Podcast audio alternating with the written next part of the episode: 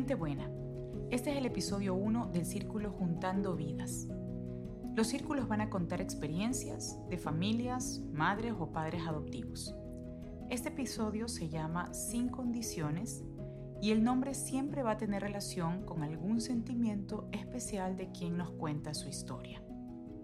En esta ocasión, la madre adoptiva que va a hablarles soy yo y les voy a contar mi propia historia.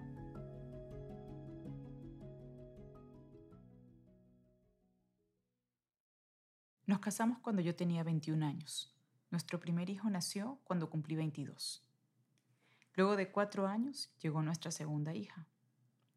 Siempre Polo y yo teníamos la ilusión de tener más hijos, pero no llegaron los demás.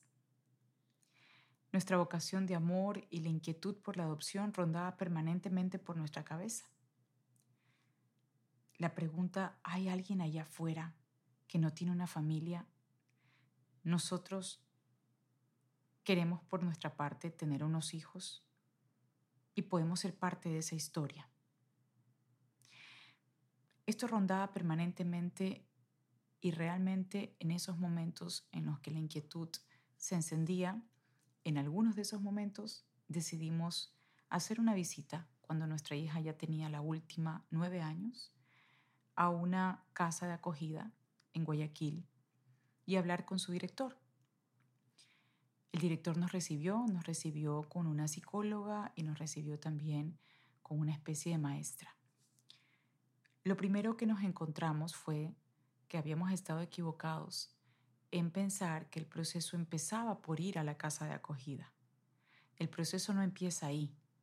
El proceso empieza en el Ministerio de Inclusión Económica y Social, a través de sus coordinaciones zonales.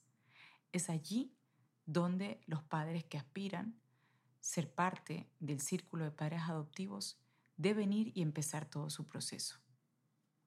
Nosotros lo habíamos hecho al revés realmente no conocíamos cómo funcionaba y habíamos ido primero a la casa de acogida y realmente esa no era la vía. Habíamos tenido que, em, habríamos tenido que ir precisamente al Ministerio de Inclusión Económica y Social para empezarlo.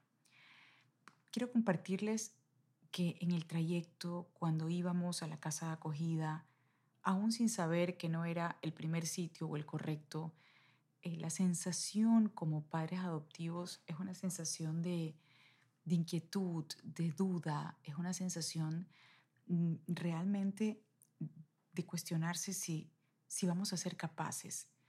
Más aún en nuestro caso, que nosotros ya éramos padres biológicos. Y realmente es un paso profundo, muy pensado y de un amor distinto, porque es un amor em, diferente con personas que no nacen en el seno familiar, pero que realmente quieres acogerlas en ese seno y hacerlas parte de ese seno familiar. Cuando estábamos en la mesa conversando con el director, la psicóloga que estaba sentada tenía unas carpetas. Me atreví a preguntarle de qué se trataba y me contó que un niño en proceso de acogimiento, lo primero que tiene es que eh, orientarse a ser reintegrado a su familia. Ese es el primer deber del Estado, garantizarle su familia. Y la primera opción siempre será reinsertarlo en su entorno familiar ampliado o en su propio entorno familiar de donde viene, de tal manera que el niño siga en sus raíces, siga dentro del lugar donde nació, de la cultura, del espacio y del contacto con sus familiares. Si eso no se logra, entramos entonces en un proceso que se llama adoptabilidad, que es un proceso judicial, donde una vez que se demuestre que no ha sido posible que el niño regrese a su entorno familiar, el juez lo declara en adoptabilidad. ¿Qué significa eso? Que una familia que haya sido calificada por el Ministerio de Inclusión Económica y Social como idónea para poder ser una familia adoptiva, puede realmente juntar su vida con la de este niño que ya por su lado está declarado en adoptabilidad, de acuerdo a un comité de calificación que ve la condición del niño y ve a la familia y los junta, siempre teniendo claro algo que a mí me impresionó mucho. Y me impresionó mucho porque en ese momento no lo tenía, no lo tenía tan claro y es el derecho no es de la familia a tener un niño, una niña o un adolescente. El derecho es del niño, niña o adolescente a tener una familia. Y eso es algo que marcó mi vida. No era mi derecho, era el derecho del otro. Mientras estábamos en la mesa, continuamos la conversación y ella decía, este es un par de hermanos que están desde hace muchos años, desde, desde que tenían aproximadamente tres años, en ese momento ya tenían cinco, tratando de ser declarados en adoptabilidad y tenían algunas dificultades judiciales y esa era la razón por la cual esos niños no podían entrar en un proceso de adopción. Aprendí sus nombres y me los llevé profundamente grabados en el corazón. Me impresioné mucho de la cara de los dos, vi sus fotos. Salimos con mi esposo de la casa de acogida y la verdad que fuimos a casa. El proceso de adopción tiene la velocidad que los padres también le quieran dar. No solamente se trata del Estado, no solamente se trata de la judicatura, también se trata del ritmo de la familia. Nosotros salimos de allí y en aproximadamente cuatro meses volvimos a retomar el tema, porque salimos eh, con una sensación de que debíamos todavía madurar nuestra predisposición a la adopción. Luego de cuatro meses, recuerdo que fui yo la que eh, le dije a mi esposo, voy a pasar por el Ministerio de Inclusión Económica y Social, por la coordinación, pidiendo información. Es un proceso hermoso porque, porque es un proceso de preparación, es un proceso como de espera. Recuerdo que llegué y todo el tiempo que iba caminando iba diciendo, este es el proceso donde inicia una historia. Eh, y me lo iba repitiendo permanentemente. Llegué y me dieron, recuerdo, un formulario, un pequeño, eh, era un tríptico que todavía lo tenemos guardado. Eh, era un tríptico donde decía todo lo que debíamos hacer para poder inscribirnos como padres aspirantes y adicionalmente luego ser llamados a participar de un círculo de formación de padres. Lo primero que quiero contar es que cuando nos dijeron ustedes tienen que someterse a un círculo de formación de padres, habiendo sido padres ya nueve años y de dos hijos, nos llamó la atención. ¿Cómo que me tengo que ir a formar para ser padre si nosotros ya somos padres? Sin embargo, dentro de todas las, normas que planteaba el tríptico, pues una de esas era ir a los círculos de padre, de donde luego de eso y de una serie de exámenes mm, psicológicos, evaluaciones em, de carácter em, financiero, evaluaciones propias de la estructura familiar, Em, todo eso completa el proceso para que unos padres puedan o no ser declarados idóneos. Esto es un acto de humildad. Realmente abrirse al Ministerio de Inclusión Económica y Social para que te revisen un poco tu forma de ser, tu pensamiento, tu estructura familiar, tu economía, y que luego digan, si estás, si eres idóneo, es un proceso de humildad y un proceso valiosísimo de humildad porque durante todo ese proceso queda claro que el que tiene la protección, el que tiene el derecho es el niño, es la niña, es el adolescente, no eres tú. Y eso es un proceso realmente increíble en términos de experiencia de vida. Empezamos, em, nos calificamos, nos, nos, inscribimos y empezamos a esperar hasta que el ministerio em, realmente nos diga, ya empieza el círculo para que ustedes puedan ser formados. Pasó algún tiempo y no nos llamaban, había un poquito de ansiedad. Luego dejamos dormir esa ansiedad y llegó el día en que nos llamaron, pero nos llamaron con muy corto tiempo. Yo trabajaba en una empresa con base en otro país, tenía planificado un viaje justamente internacional para esa fecha y no podía estar en ese círculo que normalmente dura entre una y dos semanas. Em, fue una pena para mí porque habíamos esperado tanto ser llamados.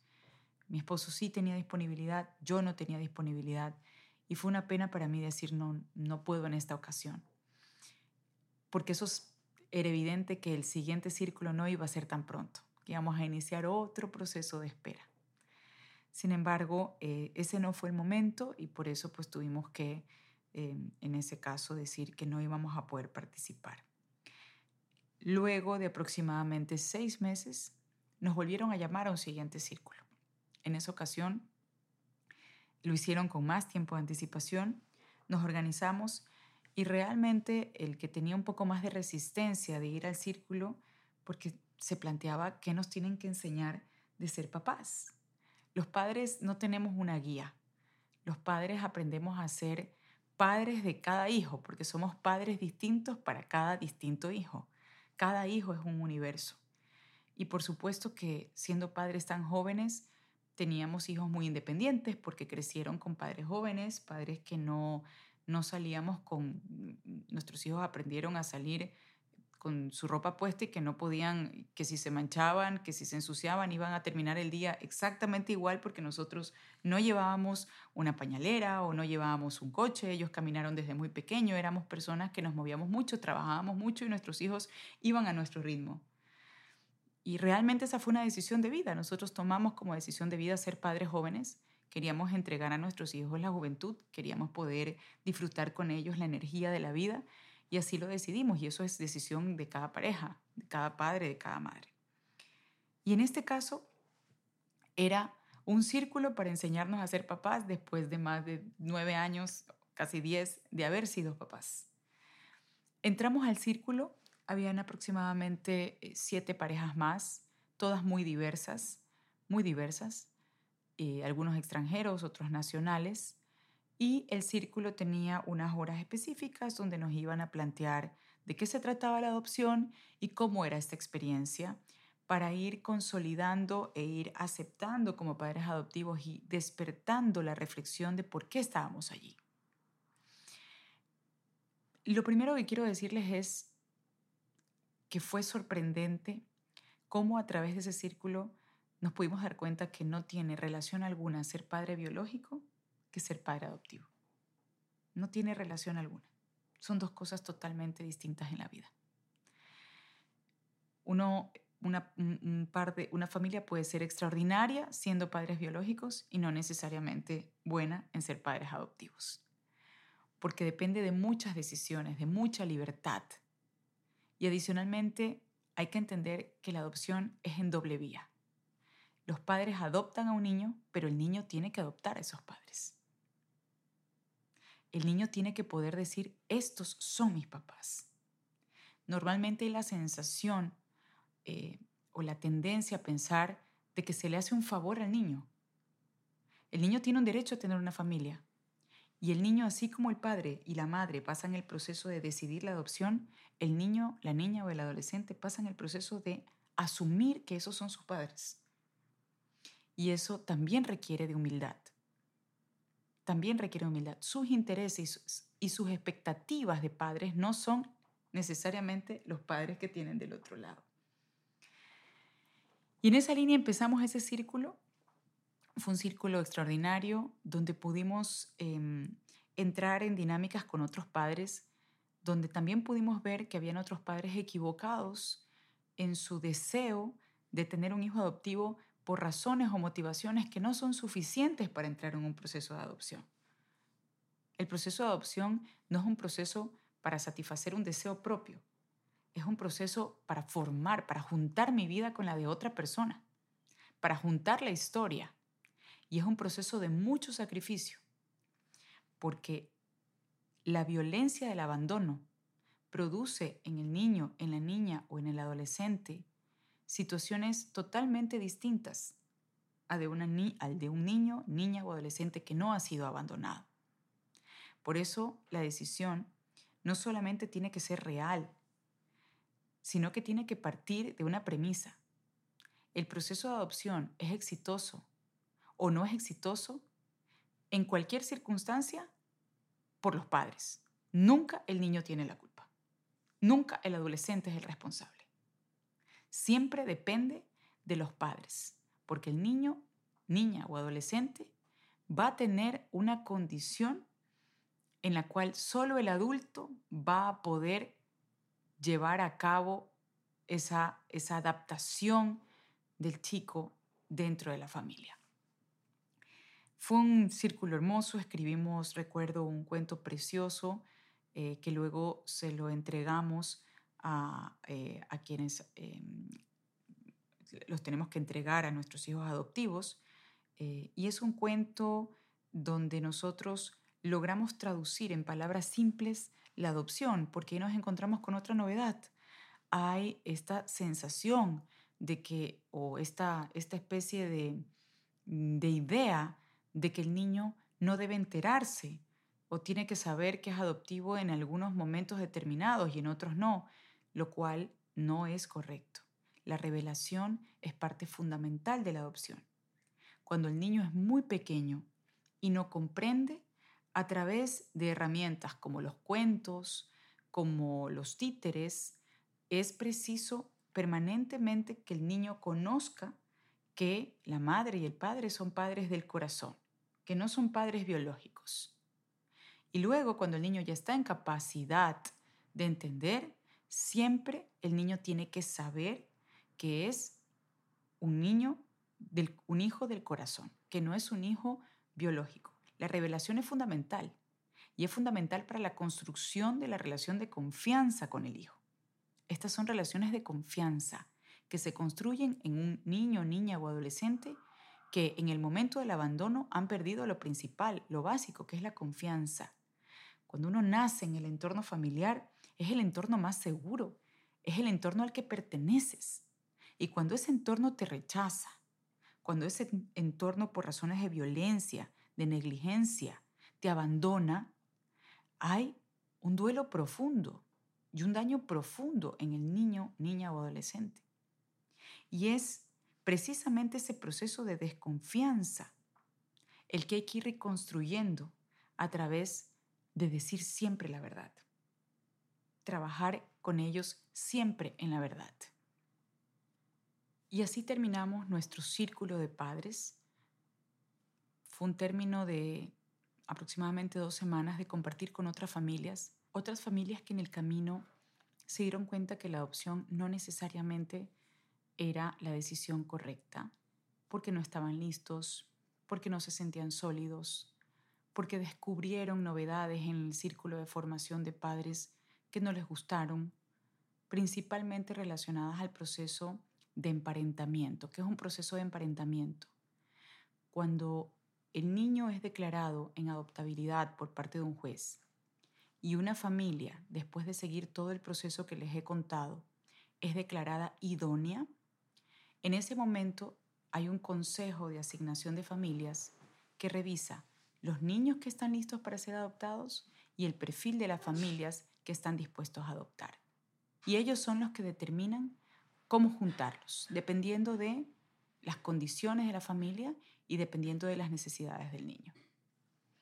En esa línea, algunos de los participantes en los círculos de adopción les, se les hacía, por un lado, em, o rechazaban que tengan que pasar por un proceso de declaratoria de ser idóneos, porque consideraban que eran padres lo suficientemente robustos para ser declarados idóneos. Eso sucede. Y en ese momento, el Estado, a través del ministerio, pues maneja unos protocolos muy estrictos para protección del niño de la niña o del adolescente y por tanto, si no es declarado idóneo, no puede entrar al proceso de eh, realmente de juntar su vida con la de un niño. Eso por un lado. Por otro lado, otro de los factores que hizo que algunas familias también se retiraran es la, em, cuando nos dijeron que en el momento en que una familia es asignada a un niño, tienen que entrar en un proceso que se llama el proceso de emparentamiento, que es el proceso donde la familia tiene que estar sola durante un tiempo en su casa, conviviendo con los niños sin ningún tercero que pueda siquiera ayudar en casa para que el niño no tenga un apego a alguien que no pertenezca al círculo más estricto, que es su padre y su madre. Algunas familias no estaban dispuestas a prescindir de, las personas que ayudaban en casa o em, no estaban dispuestas a pedir un permiso en su trabajo. Y esto es bien importante porque me llamó mucho la atención. La adopción es un acto em, que requiere de muchísima, de muchísima generosidad y entrega como la paternidad y la maternidad en general. No por ser la adopción, sino como la paternidad y la maternidad en general. los niños, las niñas y los adolescentes necesitan de sus padres y necesitan de una entrega profunda de sus padres, no de una entrega condicionada.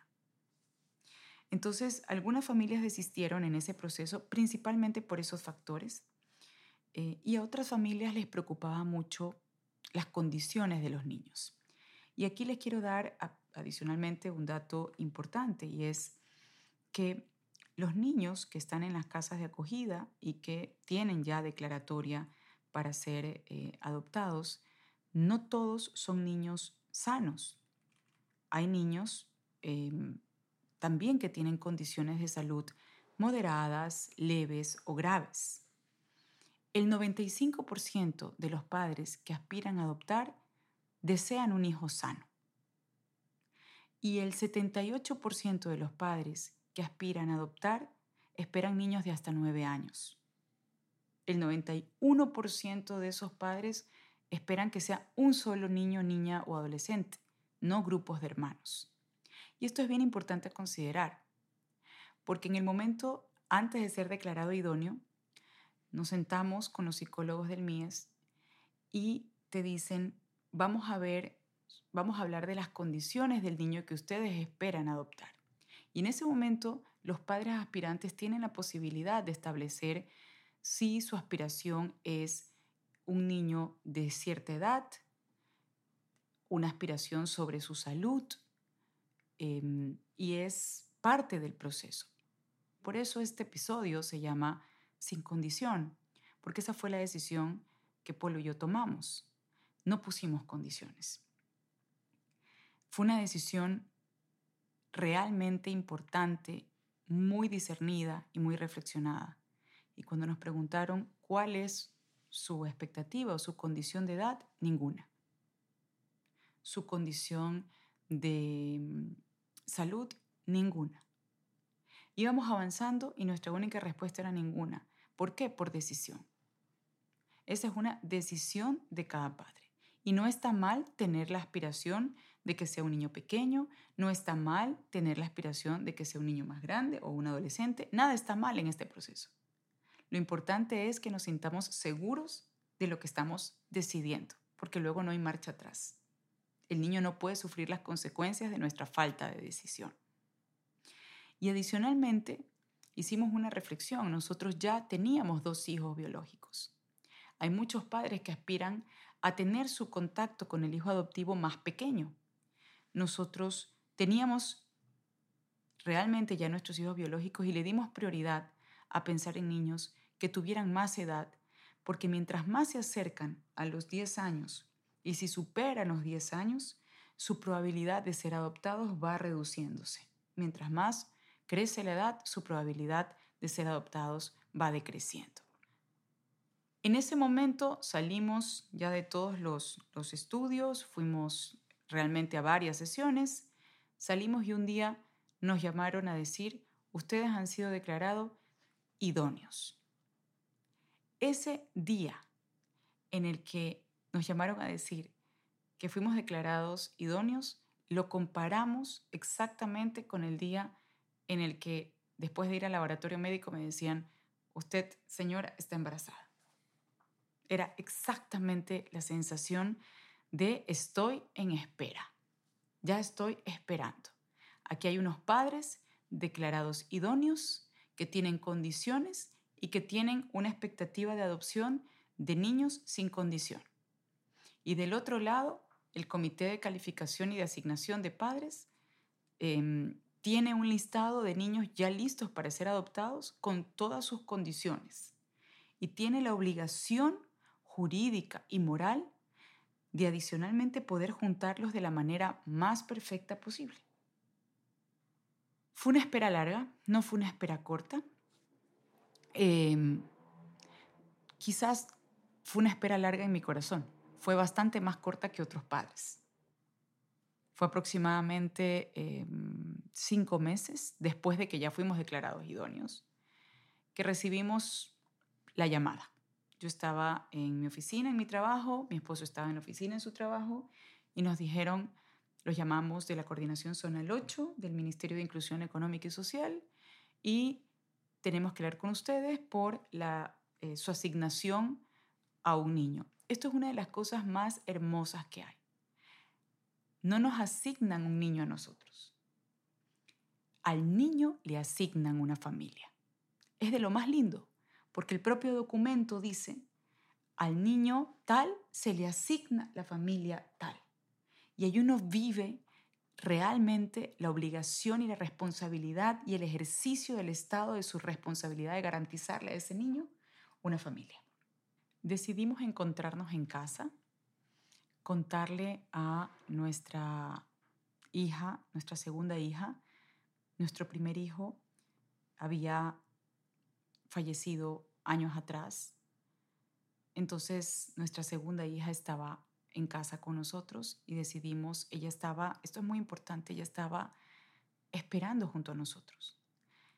Una de las cosas más lindas del proceso de adopción fue que nuestra segunda hija era la prioridad del ministerio. A pesar de que nosotros íbamos por el proceso de adopción, durante todo el tiempo sentimos la prioridad del ministerio de que nuestra segunda hija tenga siempre cubiertos todas sus necesidades de seguridad, psicológicas que le permitieran a ella no sentir una amenaza de parte de sus hermanos, de su hermano o de su hermana adoptiva. Entonces realmente el ministerio no solamente en su momento se preocupó por los niños, eh, la niña, el niño o el adolescente a quien nosotros íbamos a adoptar, sino también por el que estaba en casa. Esta adopción es una adopción de padres biológicos, entonces la situación era un poco diferente compartimos con nuestra hija que estábamos justamente en camino para recibir la noticia de su hermano o de su hermana adoptiva. Ella quedó en casa, nosotros nos fuimos. Cuando llegamos a la coordinación, debo admitir que cuando vi a tantas personas en una sala y vi unos expedientes mm, bastante robustos, sí me dio la impresión de que estaba, em, realmente no se estaba hablando de un solo niño, porque los expedientes eran dos y eran mm, extensos. Nos sentamos y lo que nos plantearon es, tenemos dos niños, son mm, hermanos, un niño y una niña, tienen 10 años y han estado institucionalizados prácticamente toda su vida en casa de acogida y el comité de asignación considera que ustedes son la familia que debe ser asignada a ese grupo de hermanos. En ese momento, eh, nuestra sorpresa, no nos esperábamos dos. Habíamos estado abiertos a hermanos, a grupos de hermanos, porque como les comentaba, no habíamos puesto condiciones. Fue una sorpresa y por otro lado descubrimos otra parte del proceso.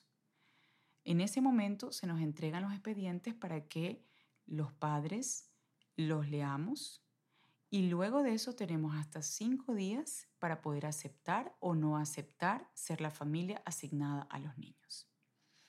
¿Por qué este episodio se llama sin condición? Porque nuestra decisión ya estaba tomada. Como no pusimos ninguna condición a la hora de determinar el niño o la niña que esperábamos que llegue a nuestra familia, tampoco quisimos entrar a revisar sus expedientes y decidimos en ese momento aceptar y luego revisar los expedientes. No, esta fue nuestra decisión. Hay padres que deciden revisar los expedientes y luego firmar y todo en este proceso es válido. Todo en este proceso es válido.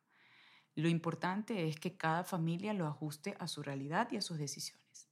Firmamos en ese momento y siendo que los dos, como ya estaban cumplidos los 10 años, estaban en dos casas de acogida distintas, el varón estaba en una casa de acogida donde ya estaba aprendiendo actividades para su autonomía y la niña estaba todavía en una casa de acogida con niños más pequeños.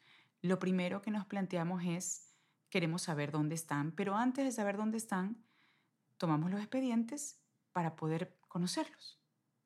Y tuvimos una em, extraordinaria sorpresa y regalo. Eran los mismos niños que yo había visto en esas carpetas años atrás cuando nos habíamos acercado por primera vez a esa casa de acogida.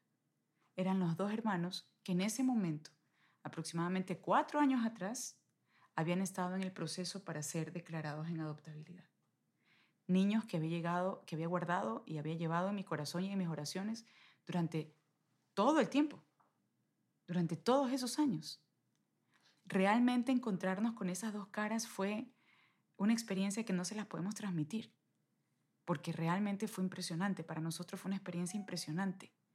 Y luego de eso, lo único que tuvimos en ese momento fue fuerzas para decir, únanlos a los dos, eh, queremos pedir que em, el varón pueda sumarse a su hermana en la casa donde habían niños un poco más pequeños y donde sentíamos que podían estar con una protección adicional durante el tiempo que empieza este proceso de emparentamiento, que es una ruta hermosa por vivir.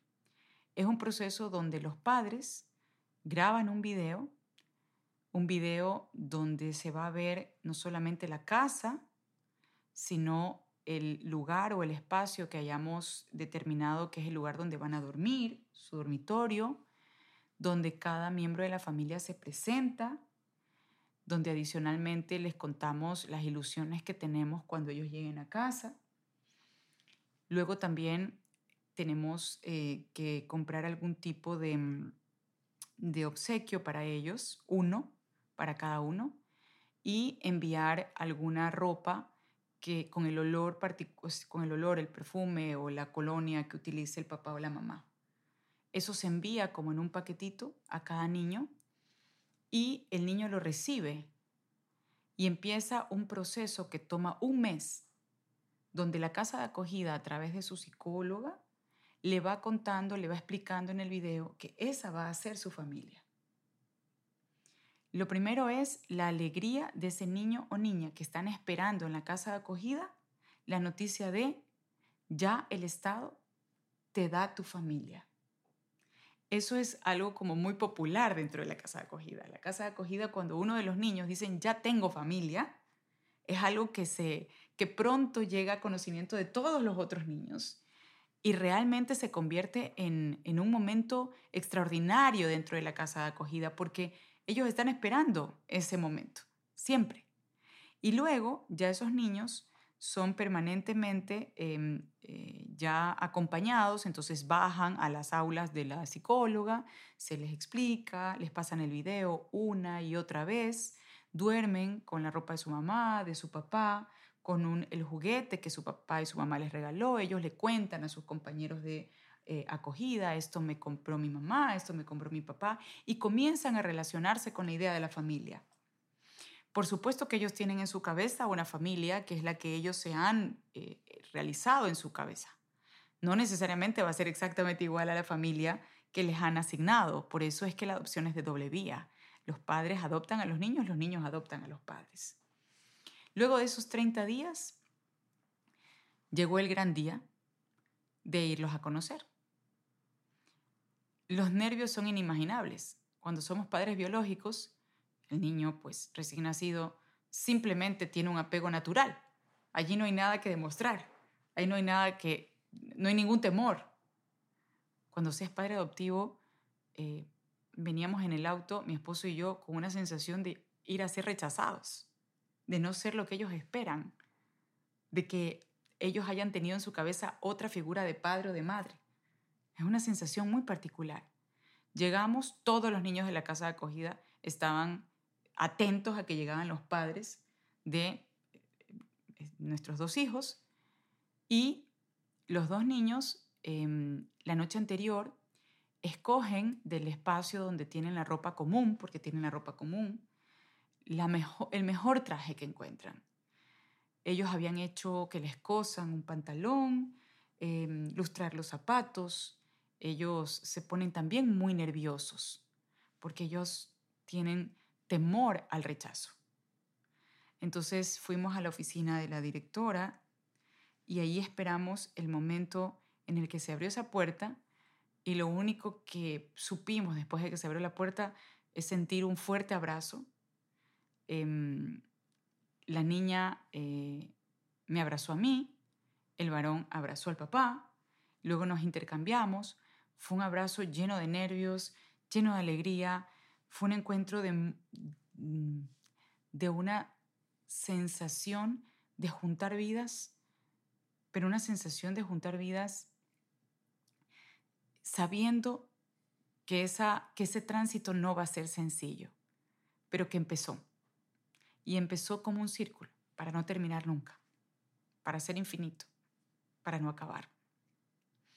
Nos sentamos, ellos estaban muy preocupados de cómo se veían, em, nos hacían comentarios de que se nos veía o más altos o más delgados de cómo se veían en el video y estaban eh, como muy, muy, muy inquietos, extremadamente inquietos.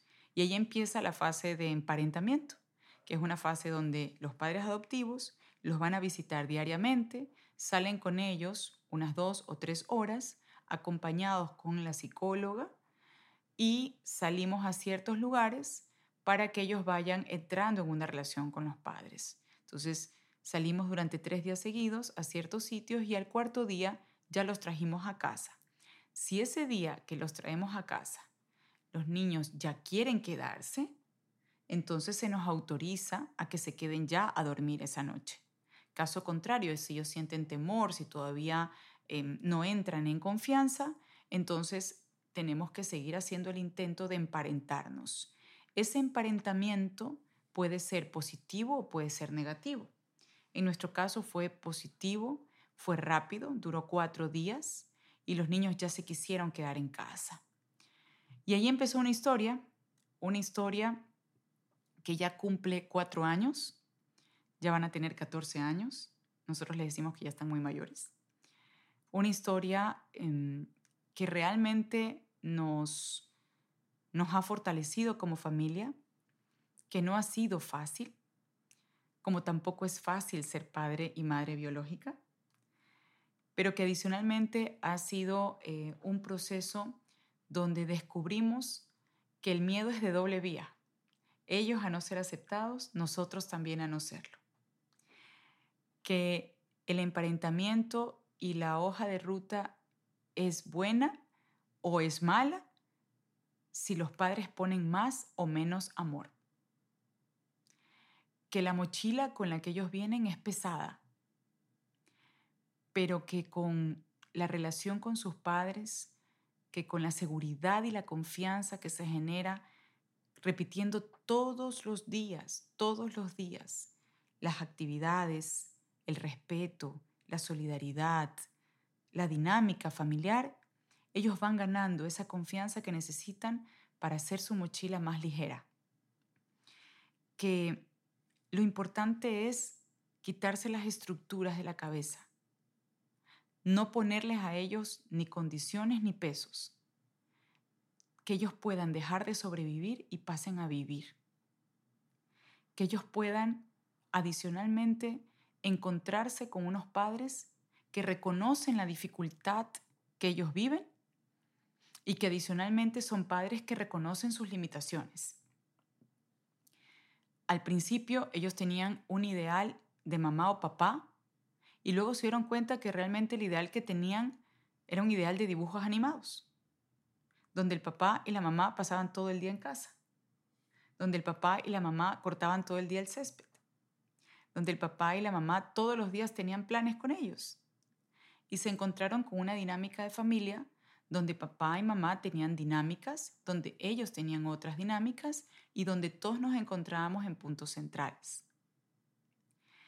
La ruta el camino ha sido extraordinario.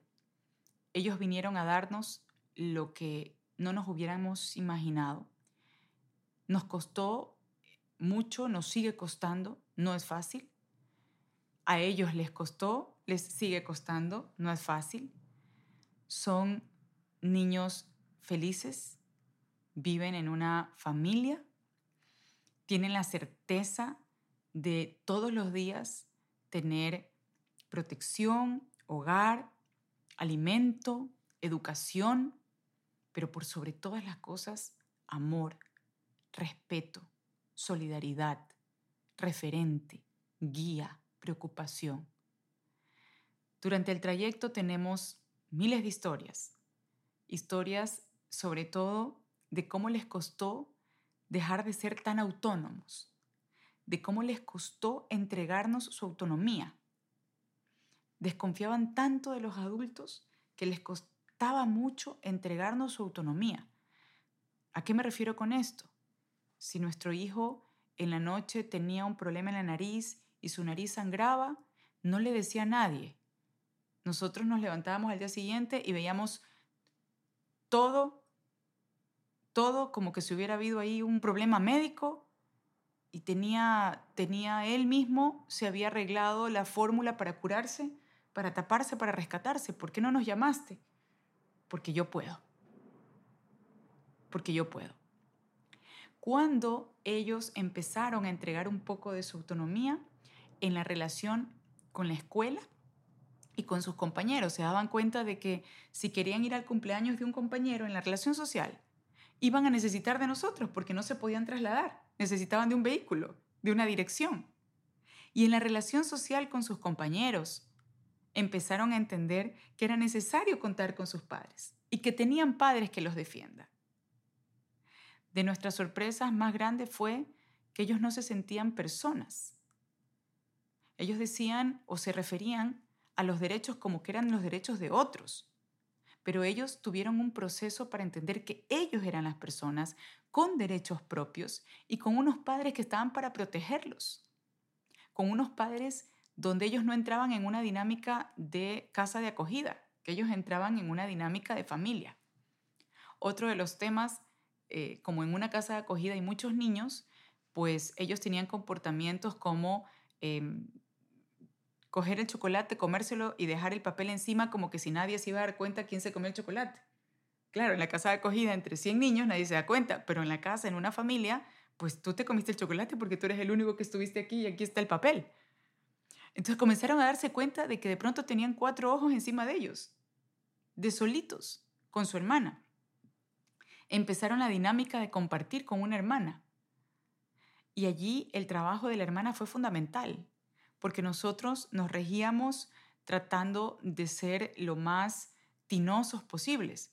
La hermana, con su, con su ímpetu de juventud, de niñez, luego de adolescencia, les decía frontalmente lo que opinaba.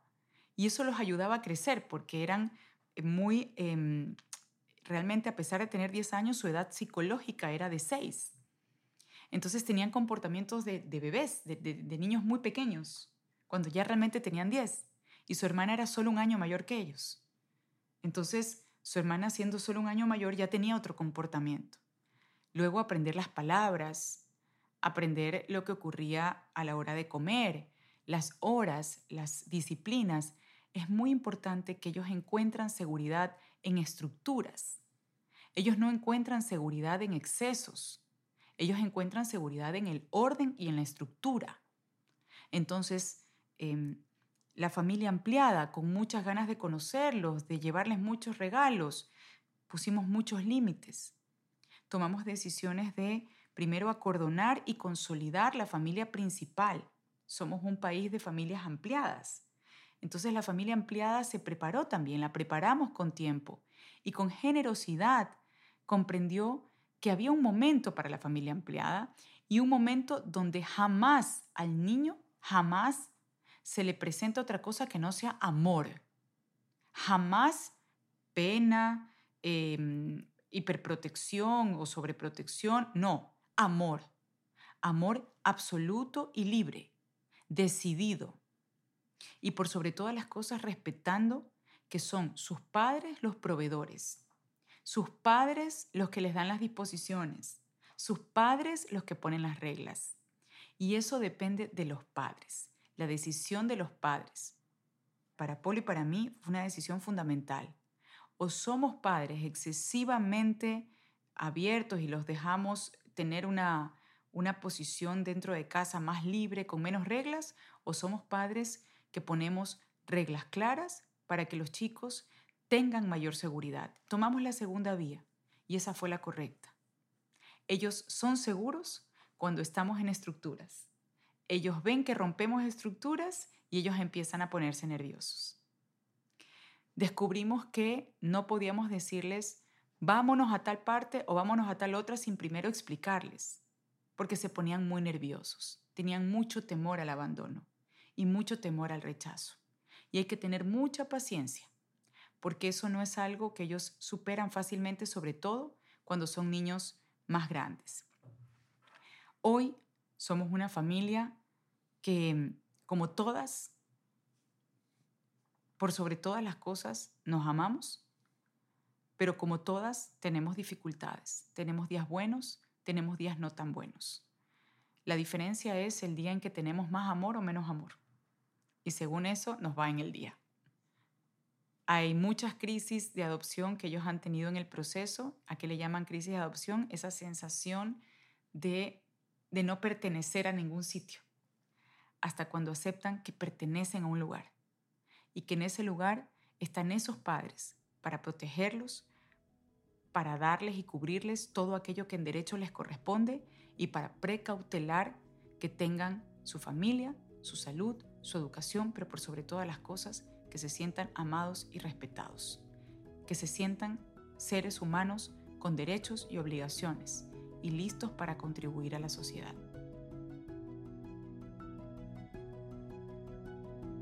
Este es un extracto de nuestra historia de adopción como familia. Hemos decidido que sea la primera historia compartida dentro de estos círculos juntando vidas para generar confianza en otros padres y madres que quieran compartir también su historia con ustedes e inspirarlos a quienes principalmente tengan la inquietud de juntar su vida con quien no solo tiene derecho, sino que anhela a vivir en un entorno familiar. Esto es muy importante. No solo se trata de su derecho, se trata de su anhelo. Nos encontraremos en un próximo episodio. En todo, servir y amar.